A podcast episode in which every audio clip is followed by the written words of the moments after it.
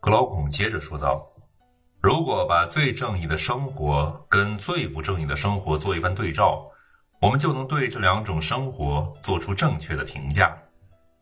怎样才能清楚的对照呢？这么办吧，我们不从不正义者身上减少不正义，也不从正义者身上减少正义，而让他们随意的各行其事，各尽其能。首先。”我们让不正义之人跟一个拥有专门技术的人那样行为，例如最好的舵手或者最好的医生，在他的技术范围内，他能辨别什么是可能的，什么是不可能的，取其可能而弃其不可能。即使偶尔出了差错，他也能补救。那就等着瞧吧，他会把坏事干得滴水不漏，谁也发现不了。如果他被人抓住，人们就会把他看作一个蹩脚的货色。不正义的最高境界就是满嘴的仁义道德，满肚子的男盗女娼。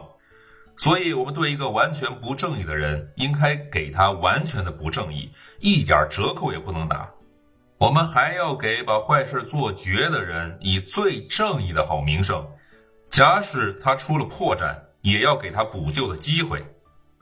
如果他干的坏事遭到谴责，就让他能鼓起如簧之舌说服人家。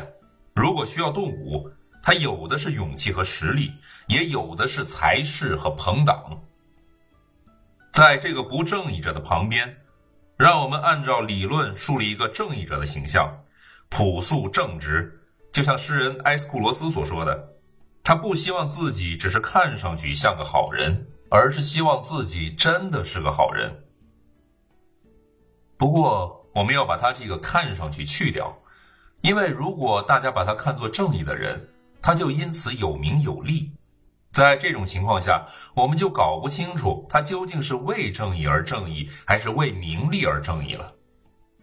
所以，我们在他身上必须排除掉一切表象，只留下正义本身，来跟前面说过的那个不正义的人做对照。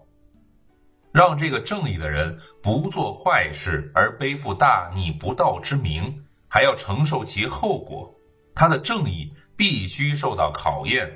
我们要让他终生坚持正义，尽管他本来就是正义的，但一辈子都要受到他人的质疑，把他看作是不正义的。这样一来，当正义者和不正义者都要达到极端后，对比也就鲜明了。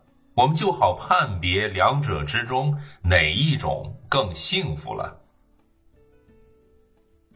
苏格拉底说：“愿神保佑你，亲爱的格劳孔先生，你费了这么大的劲儿制造出这样两个人来，让他们竞争，简直把他们雕琢成了两座雕像了。”格劳孔说：“我费了九牛二虎之力，总算得出了结论。”我想，如果这是两者的本性，接下来要展示等着他们各自的是怎样的生活就容易了。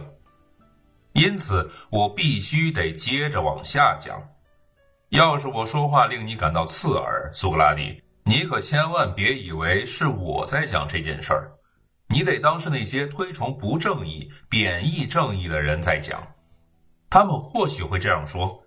正义的人在这种情形下将遭受严刑拷打，带着枷锁，灼伤眼睛，受尽各种痛苦磨难，直至最后，他将被钉在十字架上，临死才体会到一个人不要做正义的人，而是应该去做一个看上去是正义的人。埃斯库罗斯的诗句也许更适合不正义的人。不正义的人追求的东西更加实在，也就更加真实。他不想按照人们的意见规范自己的生活，也不想被看作是不正义的人。他要做的是做一个真正不正义的人。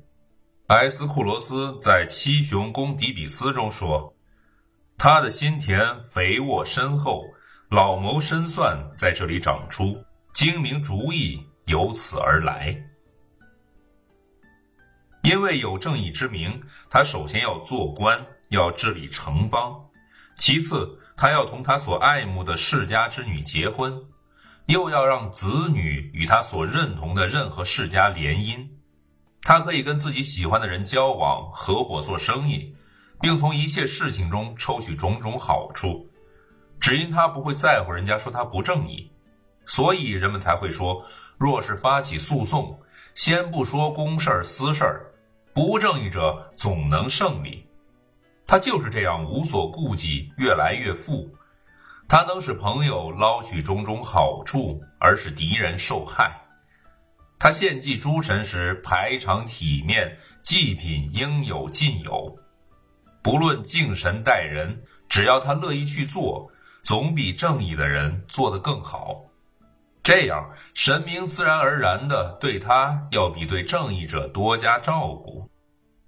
所以人们常说，苏格拉底呀，诸神也好。众人也好，他们给不正义者提供的生活，要比给正义者提供的好得多。